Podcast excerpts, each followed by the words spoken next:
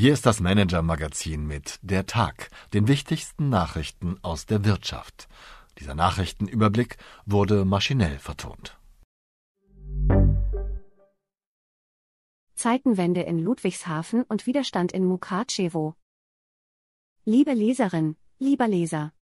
Insgesamt 2600 der weltweit 111.000 Stellen sollen wegfallen, knapp zwei Drittel davon in Deutschland. Zusätzlich werden mehrere energieintensive Produktionsanlagen geschlossen. Das sind die ernüchternden Details des Sparprogramms, die BASF-Chef Martin Brudermüller heute verkündete. Der größte Chemiekonzern der Welt steht unter Druck. Explodierende Energiekosten in Europa und milliardenschwere Abschreibungen auf die Öl- und Gastochter Wintershaldea brockten dem Unternehmen im Geschäftsjahr 2022 einen Verlust in Höhe von 627 Millionen Euro ein, nach einem Gewinn von 5,5 Milliarden Euro im Jahr zuvor. Bei der Bilanzpressekonferenz gab sich Bruder Müller alle Mühe, trotzdem gute Stimmung zu verbreiten, wie meine Kollegin Eva Buchhorn schreibt. Ludwigshafen wird der größte und am stärksten integrierte Standort in der BASF-Gruppe bleiben, versicherte Konzernchef. Bei den Arbeitnehmervertretern verfangen die Beschwichtigungsmaßnahmen des Top-Managements kaum, denn Stellenstreichungen sind für die Belegschaft ein Novum. Anlagen abzubauen und Stellen zu streichen ist noch kein Konzept für eine erfolgreiche Zukunft, kritisierte der IGPS-Vorsitzende und BASF-Aufsichtsrat Michael Vassiliadis. Der Standort Ludwigshafen stehe vor seiner ganz eigenen Zeitenwende. Dafür spricht auch, dass Bruder Müller nicht müde wird, die mangelnde Wettbewerbsfähigkeit Europas zu kritisieren und seine Entscheidung für den Standort im chinesischen Zanyang zu verteidigen. Dabei ist auch der BASF-Vorstand über die China-Strategie nicht einig. Erst vor wenigen Tagen schmiss Vorständin Saori Dubourg ihren Posten hin, wie wir Ihnen an dieser Stelle berichtet hatten. Warum Bruder Müller an der umstrittenen Expansion festhält, wie Vorständin Melanie Maasbrunner den globalen Call empfunden hat und was Arbeitnehmervertreter Vassiliadis fordert, erfahren Sie hier. Eine extrem schwierige Zeit, als BASF und in Europa. Die Wirtschaftsnews des Tages. Wirtschaft schrumpft stärker als erwartet, das Statistische Bundesamt hat seine Schätzung für die deutsche Wirtschaftsleistung im vierten Quartal 2022 revidiert. Das Bruttoinlandsprodukt ist gegenüber dem Vorquartal um 0,4 Prozent gesunken und nicht nur um 0,2 Prozent. Die hohe Inflation belastete vor allem den privaten Konsum, auch die Investitionen der Unternehmen gingen weiter zurück. Im ersten Quartal 2023 droht ebenfalls ein Rückgang der Wirtschaftsleistung, damit würde Deutschland in eine Rezession rutschen. Einen besonders tiefen Absturz der Wirtschaft erwarten Ökonomen allerdings nicht. Aus für das Solarautoprojekt Sion. Das Münchner Unternehmen Sono Motors stellt die Entwicklung seines Solarautos Sion ein. Laut Mitgründer Laurin Hahn konnten die Investoren nicht davon überzeugt werden, in ein kapitalintensives Hardwareprodukt zu investieren. Die Sono-Gründer hatten zuvor versucht, ihr Projekt mit Hilfe von Vorreservierungen und Anzahlungen zu retten.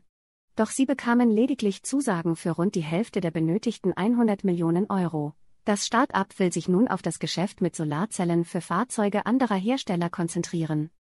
Lieber selbst bauen als kooperieren. Der Autokonzern Volkswagen will in den USA unter der wiederbelebten Marke Scout in das Pickup-Geschäft einsteigen. Dafür wollte VW eigentlich mit einem Auftragsfertiger kooperieren. Nach Informationen unserer Kollegen Christoph Seierlein plant der Autobauer nun aber ein Werk in Eigenregie. Lieber Einkauf als Entwicklung, Ex-BMW-Managerin Renate Waschnauer wird neue Einkaufschefin bei Audi. Waschnauer ist seit zwei Jahren für die Entwicklung zuständig. Zum 1. April übernimmt sie das Ressort von Dirk Großelohheide, der in die erweiterte Konzernbeschaffung bei Volkswagen aufrückt. Damit werden wieder zwei Frauen im Audi-Vorstand sitzen. Was uns heute ganz besonders beschäftigt hat. Natürlich der Jahrestag des Ukraine-Krieges, Heute vor einem Jahr gab Russlands Präsident Wladimir Putin den Befehl zum Einmarsch in die Ukraine. Nun haben die EU, Großbritannien und die USA neue Sanktionen gegen Moskau erlassen, zudem hat die UNO-Vollversammlung erneut mit großer Mehrheit den Rückzug der russischen Truppen gefordert. Insgesamt 141 der 193 Mitgliedstaaten stimmten für eine entsprechende Resolution. Die Volksrepublik China enthielt sich. Dennoch rief die Regierung um Staatsoberhaupt Xi Jinping heute mit einem Zwölf-Punkte-Plan zu einem Waffenstillstand auf. Ein Papier, das angesichts Pekings bisheriger Haltung wenig glaubwürdig wirkt. Wie es den Menschen in der Ukraine heute geht, unter welchen Bedingungen sie arbeiten, weiß auch der Unternehmer Georg Picard.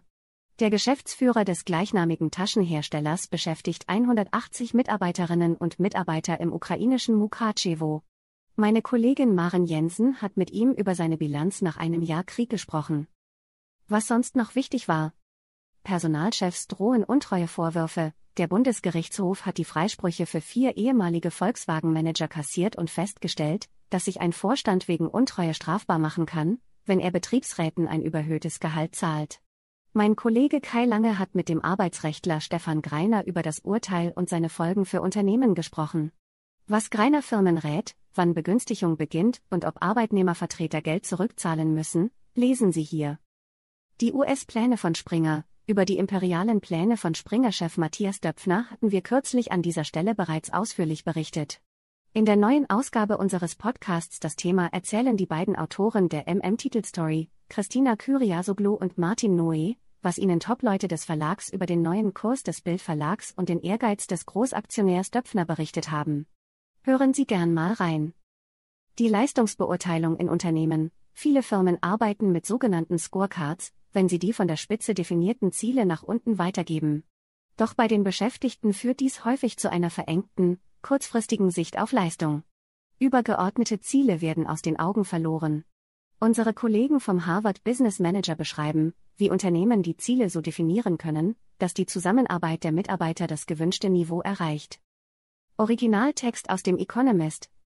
Neue Werkbank für die Welt. China galt für Unternehmen jahrzehntelang als unverzichtbarer Produktionsstandort. Der Taiwan-Konflikt sorgt dafür, dass sich immer mehr Konzerne nach Alternativen zu China umsehen und fündig werden. Meine Empfehlung für den Abend. Wer sein Geld im vergangenen Jahr in Tech-Aktien investiert hatte, benötigt starke Nerven.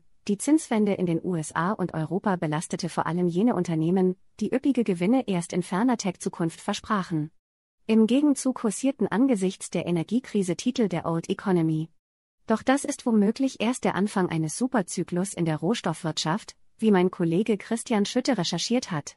Angesichts der grünen Transformation wird die Nachfrage nach Rohstoffen wie Kupfer oder Lithium in den nächsten Jahren massiv zunehmen, doch der Ausbau des Angebots hinkt hinterher. Die Folge, die Preise könnten nach Einschätzung von Marktbeobachtern deutlich anziehen. Wie groß Glencore-Chef Gary Nagle die Kupferlücke einschätzt, welches Wachstum Goldman Sachs-Experte Jeffrey Curie erwartet und was China mit all dem zu tun hat, erfahren Sie in unserer ausführlichen Analyse, warum die Zeichen auf Rohstoffrallye stehen. Herzliche Grüße und ein schönes Wochenende, Ihre Marleen Gründel. Haben Sie Wünsche, Anregungen, Informationen, um die wir uns journalistisch kümmern sollten? Wir freuen uns auf Ihre Post unter chefredaktion at manager-magazin.de.